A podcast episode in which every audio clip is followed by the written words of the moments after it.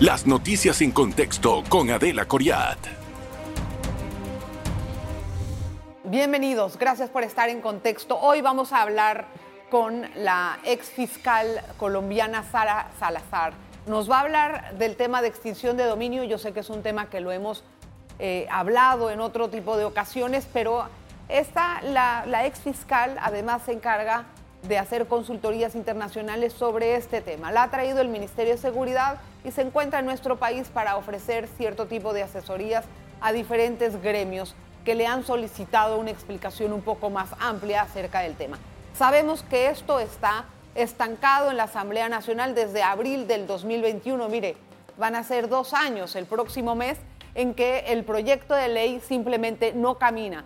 Han pasado de comisiones en comisiones para poder lograr entender qué es lo que se debe de hacer en el caso de la legislación panameña.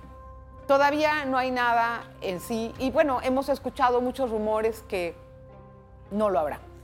Quiero hablar con la ex fiscal para que nos ilustre. Voy a hacer las preguntas que seguramente usted está esperando que yo haga, entender cómo funciona este proceso y también defender lo que están diciendo muchos abogados, el derecho a la propiedad, el derecho a la inocencia, bueno, todo esto. Gracias, muchísimas gracias por estar con nosotros, Sara. Muchísimas gracias por estar en contexto. Bienvenida. Muchas gracias por la invitación. Bueno, ¿qué le dice usted, por ejemplo, que este proyecto tiene ya casi dos años en la Asamblea y que no avanza? Bueno, es preocupante que no avance un proyecto como este tan importante. En, bueno, y viendo el avance de las organizaciones criminales y de la criminalidad a nivel internacional. Tenemos ahora un crimen transnacional que obviamente tiene que ser combatido a través de medidas también transnacionales. Entonces, cuando hacemos parte de, esos, de, esos países del, globo terráqueo, eh, tenemos que ponernos en contexto también con normas y leyes que permitan eh, luchar contra esa criminalidad. Se entiende eso. Ahora, ser un país que todavía no tenga ese tipo de legislación vigente o aprobada, ¿qué implica para el resto de, o sea, qué implica para el crimen organizado? Bueno, para el crimen organizado los criminales anteriores, en el siglo pasado, pues no se preocupaban de eso porque delinquían dentro de sus propios países, incluso dentro de sus propias ciudades. Pero con el crimen transnacional es una gran preocupación también para los países que no tienen regulaciones fuertes eh, en, esa lucha contra la criminalidad transnacional, porque obviamente que los criminales buscan eh, países con poca regulación en este tema para allí ir a asentar eh, su poder ¿no? criminal y además llevar sus bienes allí. ¿Quiere decir que Panamá se puede convertir en un refugio para el crimen organizado si no aprueba esta ley? Claro que sí, cualquier país que no tenga medidas eh, de control sobre el producto de las actividades ilícitas, las ganancias y los rendimientos eh, de actividades ilícitas como el tráfico ilícito de drogas, ¿no? las extorsiones, los secuestros, la trata de personas, eh, pues obviamente que eh, se pueden convertir en refugios de los delincuentes. Claro, pero ahora, teniendo también aquí un sistema penal, un sistema acusatorio que ha entrado en vigencia hace unos años para acá, esto es igualmente necesario la extinción de dominio. Claro que es súper necesaria. Resulta que yo, yo fui juez penal también, ¿no? Eh, tengo maestría en Derecho Penal y Criminología, y el derecho penal se quedó corto frente al crimen organizado. Al delincuente poco le interesa permanecer privado de la libertad y que lo condenen, ¿no? Incluso que lo condenen a 5, 10, 15 años lo tienen presupuestado, ¿no? Si su patrimonio sigue incólume. Si ¿Por qué? Porque cuando se tiene poder económico, se tiene todo. Tienes otras cosas, tienes otras ventajas. Hay muchas críticas acerca del proyecto que ingresó a la Asamblea. Se habla de que es simplemente una copia de otros y que no está adaptado a nuestra realidad, a nuestra realidad de Panamá. Esto, ¿en cuántos países está este proyecto, que es creo que el universal, por así decirlo, entró directamente? Bueno, eh, directamente no, hubo discusiones también en el proyecto, pero tenemos en América Latina, casi todos los países de América Latina eh, tienen la, la, extinción de dominio ya. ¿Pero en qué varían? Es lo que estoy tratando de... ver. Bueno, tenemos, varían, ¿por qué? Porque es como el Código Civil, ¿no? El Código Civil viene de... Eh, eh, tiene un, un, un origen, pero cada país lo adapta a su propia legislación y a su propia cultura jurídica. Entonces, tenemos una ley modelo de extinción de dominio, tenemos unas convenciones internacionales que ha suscrito eh, Panamá, igual que Colombia, que indican que los que tenemos estas, normas, nuestras convenciones las hemos firmado y ratificado, debemos tener normas que permitan el decomiso sin condena, por ejemplo. ¿no? Entonces, e, eso responde a, a, la criminalidad transnacional que tenemos. Entonces, los países que no regulan estas medidas, pues se convierten eh, eh, en refugios de los criminales, ¿no? Hay que tener unas normas fuertes y el derecho penal se quedó corto precisamente porque el derecho penal solo persigue eh, el delito, ¿no? Persigue la conducta pero no, pero el lavado de dinero también decomisa los bienes. Sí, pero ahí tenemos un problema frente al comiso penal, porque tenemos un comiso penal nosotros también, pero el comiso penal en, en, materia penal corren los bienes la suerte del procesado. Okay. Entonces, si el procesado muere durante el trámite del proceso penal, así sea por lavado de activos, no fallece, eh, se extingue la acción penal y en, el comiso, como el comiso es una sanción pero que responde, mueren en el proceso? Casi nadie. Igualmente salen y, bueno, bueno eso no puede ser una regla, ¿no? Salen, pueden morir o no morir en el proceso, también los pueden absolver. por duda probatoria. Pero entonces ahí es donde yo quiero entrar. Hay muchas críticas con respecto al atentado, que, que lo sienten muchos abogados como si fuera un atentado a la seguridad jurídica y patrimonial de cualquier persona que puede ser investigada. Entonces, en este sentido, si un caso, por ejemplo, va dirigido contra una persona que se sospecha que tenga esto, el fiscal puede digamos, decomisarle o extinguirle su único bien, su único techo? Se, puede extinguir, siempre se extingue, hay un debido proceso, que es lo primero que tenemos que entender, ¿no? Eh, lo primero que hay que entender es que la constitución panameña y la constitución de casi todos los países del mundo protege el derecho de propiedad. Pero el derecho de propiedad adquirida dentro del marco de la ley. Eso es lo que dice que riñen mucho con respecto a lo que marca la Constitución. No riñe, porque él he tenido la oportunidad de leer el artículo 47 de la Constitución panameña y señala que se protege la propiedad privada, pero la adquirida dentro del marco de la ley. Entonces, y las constituciones de todos los países del mundo protegen la propiedad, pero aquella que se adquirió dentro del marco de la Constitución y la ley. ¿Cuál es el procedimiento para poder hacer este, esta investigación? Explique desde que un fiscal va a trabajar en un caso. Bueno, primero hay que entender que la extinción de dominio es una figura autónoma independiente del proceso penal, no depende del proceso penal.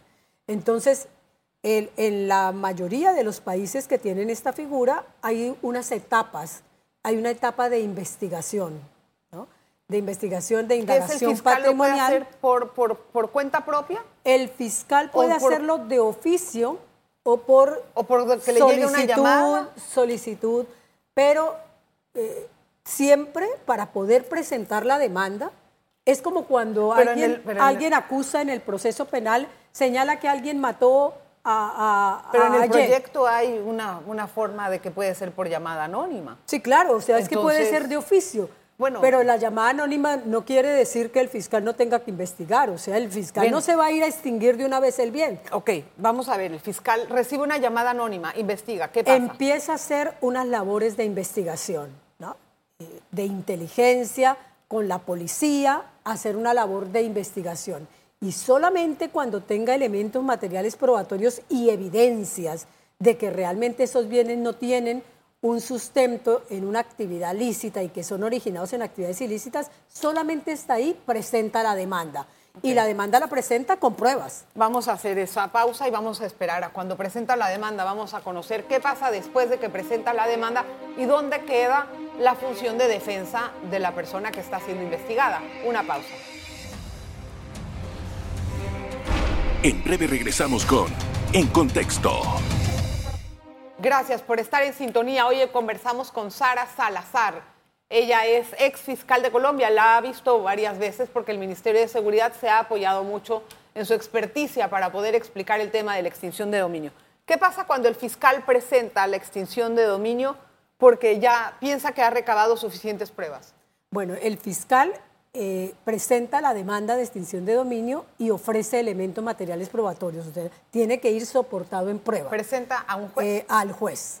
Al juez que va a conocer del proceso ya de extinción de dominio como tal, de la etapa procesal. De una vez se presenta y el juez admite la demanda, porque la demanda puede ser incluso declarada inadmisible porque le faltan elementos, ¿no? Entonces, el juez admite la demanda, inmediatamente se notifica a los afectados ¿Quiénes son los afectados? Los titulares de los bienes, ¿no? Que pueden ser terceros y pueden ser directos. ¿En ese momento ya el bien está confiscado? No, no, necesariamente. Simplemente me está notificando a alguien que esto, eso está ocurriendo. ¿Cuál es mi proceso de defensa? Ahí empieza, porque el, hay derecho de contradicción y de oposición, por eso hablamos de un debido proceso, en donde la defensa perfectamente puede aportar pruebas, ofrecer pruebas, eh, debatir las pruebas presentadas por la Fiscalía y presentar elementos materiales probatorios como en cualquier otro proceso. ¿Cuánto puede tomar esto? Bueno, en, los países que tienen eh, el sistema oral para el tema de extinción de dominio, el proceso ya en la etapa procesal eh, no dura más de tres meses. ya en etapa procesal para ¿Y mientras, definir. Mientras tanto, el bien, ¿cuál es el estatus del bien? A ver, las medidas cautelares son importantes, porque las medidas cautelares de, los bienes, pues en extinción de dominio, los bienes es lo importante, ¿no? En el proceso de extinción. Entonces, es importante en algunos casos cautelarlas desde la etapa de indagación. ¿Cuándo? Cuando, por ejemplo, son bienes que se pueden perder. Entonces, tengo un dinero en unas cuentas bancarias, ¿no? Si yo espero a que termine el proceso, pues el dinero ya no está o, bienes muebles. Lo que pasa es que mientras tanto, ¿cómo se defiende la persona? O sea, ¿qué es lo que tiene la persona para poder defenderse? O sea, imagínate que llegan, te confiscan las cuentas y te confiscan la casa. ¿Cómo vivo? Claro, pero sabes que sabiendo que soy inocente, cuando, ¿cómo vivo? acuérdate, aquí no estamos, no lo estamos juzgando a él si es inocente o culpable porque no, hay una responsabilidad penal, estamos juzgando los bienes. Bien, pero es como vivo. Claro, pero ¿qué pasa? Si, si se decide dentro de la etapa de investigación o de indagación patrimonial dictar medidas cautelares sobre los bienes, inmediatamente eh, se, se, notifica, una vez ejecutada la medida cautelar, se le notifica al titular ahí ya de los no bienes. Puedo hacer nada, ahí ya está ejecutada la medida. Lo que me queda es defenderme para poder hacer retroactiva ah, esa. Claro, claro, porque es que es lo mismo que si yo voy a librar una orden de captura como juez penal, yo no le puedo avisar al, al procesado, mira, mañana lo voy a capturar. Aquí pasa exactamente igual.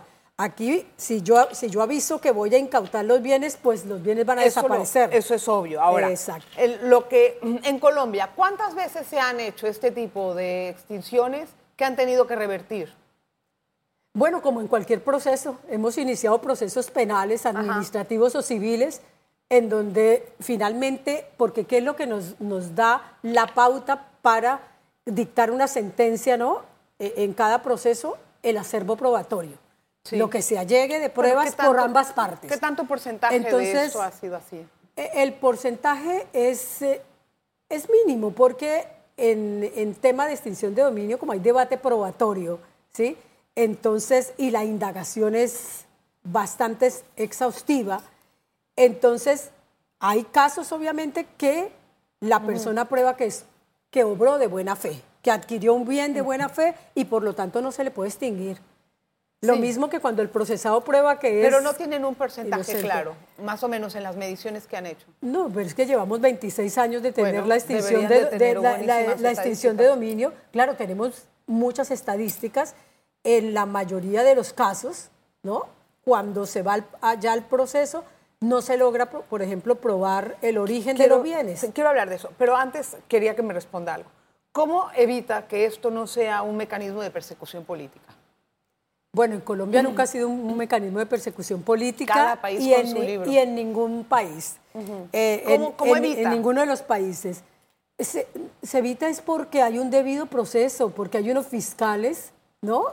Que hacen una investigación, hay un control de los órganos, tanto de la Entiendo. fiscalía como del Pero órgano judicial. Resulta que la- da la casualidad que este político Mm. tiene bienes que yo, la verdad, no le da el salario. Vamos a poner un ejemplo.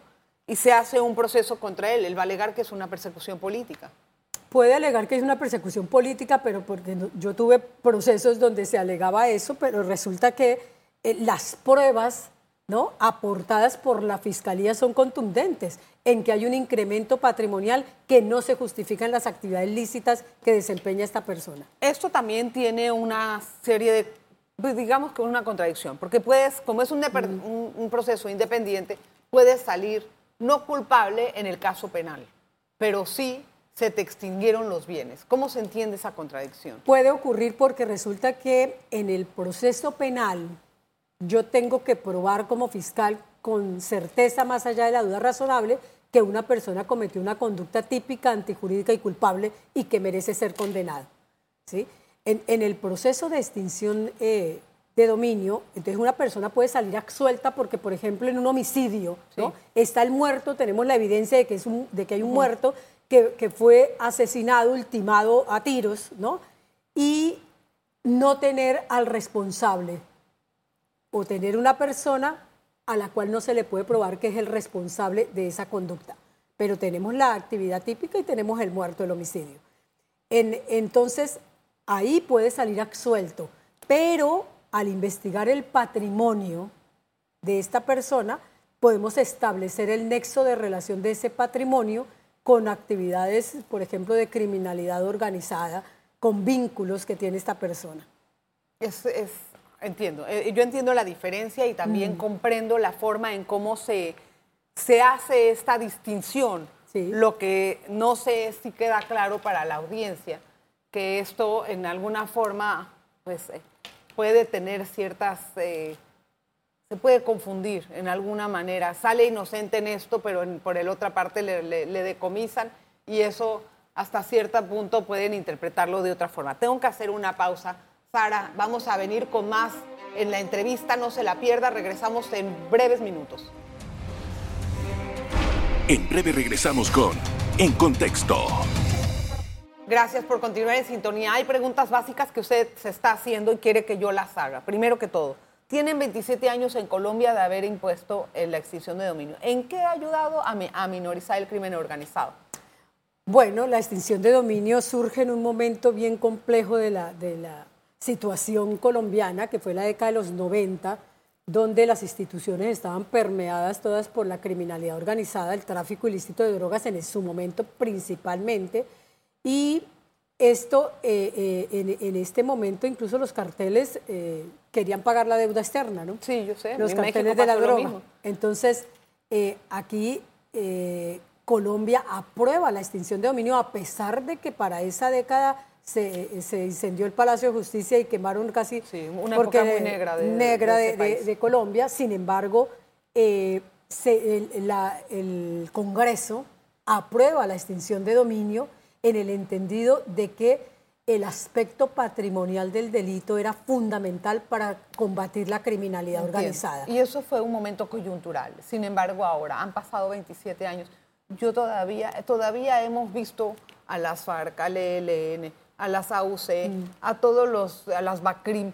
¿En qué ha servido la extinción de dominio para minorizar ese crimen organizado? ha servido porque lo que pasa es que no es que el crimen, el crimen se vaya a acabar, el crimen ha existido a través de la historia. Y seguirá. Y el- los criminales eh, siempre tienen nuevas formas de delinquir. Entonces, la y, y precisamente, y se alimentan de otros criminales, porque fíjense que la tecnología, la pero- globalización ha colaborado también a que las redes de criminales se, se, se empoderen, ¿no? Estoy clara. Entonces, pero sí ha ayudado, porque si no Colombia sería en este momento un Estado totalmente fallido. Sí ¿Sabes ha colaborado, a pesar de que la- el crimen no se acaba, ¿no? Pero hemos eh, eh, extinguido... Pero ¿cómo se puede decir que sí ha colaborado? Porque, ¿con qué bases? Bueno, ejemplo, estoy Colombia en la década de los 90 era, era un país inviable.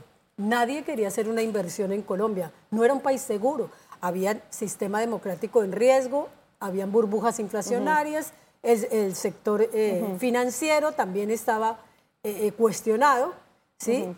después de que se aprueba la extinción de dominio y se empieza a no solamente hacer investigaciones penales, sino investigaciones del patrimonio ilícito, ¿no? los efectos, las ganancias del patrimonio, Colombia recupera la institucionalidad. ¿sí? y vuelven los inversionistas lícitos y volvemos a exportar. Bueno, pero eso es, porque, eso es porque también las instituciones recuperaron un poquito más de fortaleza y se hicieron con más, eh, o sea, tuvieron un poco más de personalidad ante, ante la ley y ante los controles y eso les ayudó muchísimo, recuperó también la inversión, creo yo, y también la fe del propio ciudadano en sí. Yo estuve revisando y... Em, me he dado cuenta, por lo menos no sé, cómo se puede hablar de datos de éxito eh, si en Colombia no se tiene una estadística muy clara acerca de, eh, la, de la implementación de la extinción de dominio. Sí, se tiene, sí, claro, que tenemos una eh, estadística muy clara. Yo estuve leyendo algunas, algunos mm, reportes y decía que les faltaban más estadísticas precisas sobre los resultados de la extinción de dominio. No, los resultados de la extinción de dominio se tienen, porque se tienen, eh, eh, nosotros tenemos... No lo tienen cuantificado. sí, claro, lo tenemos cuantificado. ¿En cuánto va, por ejemplo? Eh, mira, hasta el 2017, pero solamente en un periodo que, tengo la, la ahora el, recuerdo aquí, del 2014 al 2017 se extinguieron más de 35 billones de dólares. ¿Qué se hace con todo ese dinero allá? Bueno, eh, una, una parte va a educación, otra parte va a fortalecer el sistema judicial de la lucha contra la criminalidad organizada, ¿no? Porque se entiende de que ese dinero debe retornar al Estado, pero al Estado entendido como la sociedad colombiana. Entiendo. Entonces, hay, hay eh, programas para la niñez, para la educación financiados con ese dinero. Otra pregunta, Sara. ¿Qué pasa cuando se ha vendido un bien de X persona, un bien extinto, y esa persona después gana el, caso? ¿Cómo recupera ese bien? Bueno, el, cuando se hace una venta anticipada, porque, porque que, la ley lo autoriza, pero lo autoriza en ciertos bienes, no en todos los bienes. Ok, digamos que Entonces, por ejemplo, eh, un vehículo de alta gama. Se vendió, ¿por qué? Porque los vehículos se desvalorizan de un día a otro. Entonces es preferible que a uno le vendan su vehículo, le tengan su dinero, ¿no? Entonces este, este dinero se pone en unas cuentas ¿no? Eh, que producen rentabilidad y si al final del proceso, eh, en el debate probatorio, se logra demostrar que obré de buena fe, que yo adquirí mi bien con dinero lícito, el Estado pero no es lo que, vale ese se lo tiene que devolver. Pero no es lo que vale ese carro después. No, claro, claro, ¿sabes por qué? Porque hoy, hoy, el, hoy un Mercedes vale, eh, no sé, 30 mil dólares, por, decir algo. Esos 30 mil dólares se meten en una cuenta, sí, pero esa cuenta produce rentabilidad. Ya, ya, pero tú no sabes si ese dinero va a ser suficiente para alcanzar y comprarse el Lamborghini que tenía la lo persona. ah, bueno, eso es que lo que, lo que no, pero no, no porque sabes es un costo-beneficio en qué sentido. Si el vehículo no se vende, sino sigue decomisado únicamente. Pero el tipo dirá, yo no lo gocé, yo no lo gocé y ahora me quiero comprar otro y no me alcanza con lo que me están dando que lo vendieron, porque no lo vas a vender al precio de hoy. Lo vas a vender a un precio también devaluado. No, se vende al precio del momento que, se hace la subasta pública, es difícil, ¿no? Bueno, que digamos que así, pero de todas maneras en ese sentido, el Estado colombiano ha enfrentado demandas. Ha reparado, claro, como en todo, como cuando a mí me, condenan por un delito que no cometí, o sea, me han condenado y, estuve preso, pues se demanda y hay una reparación del Estado. ¿Qué tanto sucede eso allá, Sara? No es tan común en extinción de dominio. No, no es la regla. Ahorita ya estamos casi terminando la entrevista. A mí me gustaría que usted me dé una radiografía de la asamblea, de lo que ha vivido ahí. Usted ha hablado ahí en la asamblea, yo le he visto, ¿no? ha dado algunas eh, eh, orientaciones en, nuestra, en la Asamblea de Panamá. No, no he tenido la oportunidad en la Asamblea. ah, porque yo vi que han habido algunas charlas, pero sé que ha ido a otros han habido unos ¿Qué opina de la Asamblea? Bueno, como todas las asambleas legislativas, el Congreso nuestro también, eh, los congresistas a veces tienen dudas sobre la ley, piensan que van a ser una herramienta, pero la verdad es que se, han dado, y, y esto va a fortalecer, esto fortalece a las asambleas legislativas, este, aprobar una ley como esta fortalece a los congresistas y a las asambleas legislativas, ¿no? Porque la, la, población va a entender que ellos sí quieren el beneficio de la sociedad. ¿Qué han hablado con los abogados, con el gremio de los abogados? ¿En qué ha quedado el consenso ahí? Bueno, como todo, ¿no? Hay debate y donde hay dos abogados hay 50 criterios. Eh, pero entendiendo, cuando se entiende que, que, lo que se protege en nuestros países es el, derecho de propiedad, ¿no? La propiedad adquirida dentro del marco de la ley y que yo no puedo obtener bienes sin que tenga ilícitos, sin que eso tenga una consecuencia. Toda acción debe tener una consecuencia. Cuando se entiende eso, yo creo que, que el debate lo cambia. Lo cambia. Gracias, Arita, por estar con nosotros en En Contexto. Muchas gracias. Muchas gracias por su presencia, gracias por estar aquí y ayudarnos a esclarecer un poquito más el tema de la extinción de dominio. Agradezco también eh, pues, su presencia y que por lo menos nos haya visitado en esta ocasión. La pasada no se nos hizo. Nos vemos la próxima. La vez pasa. Las noticias en contexto con Adela Coriat.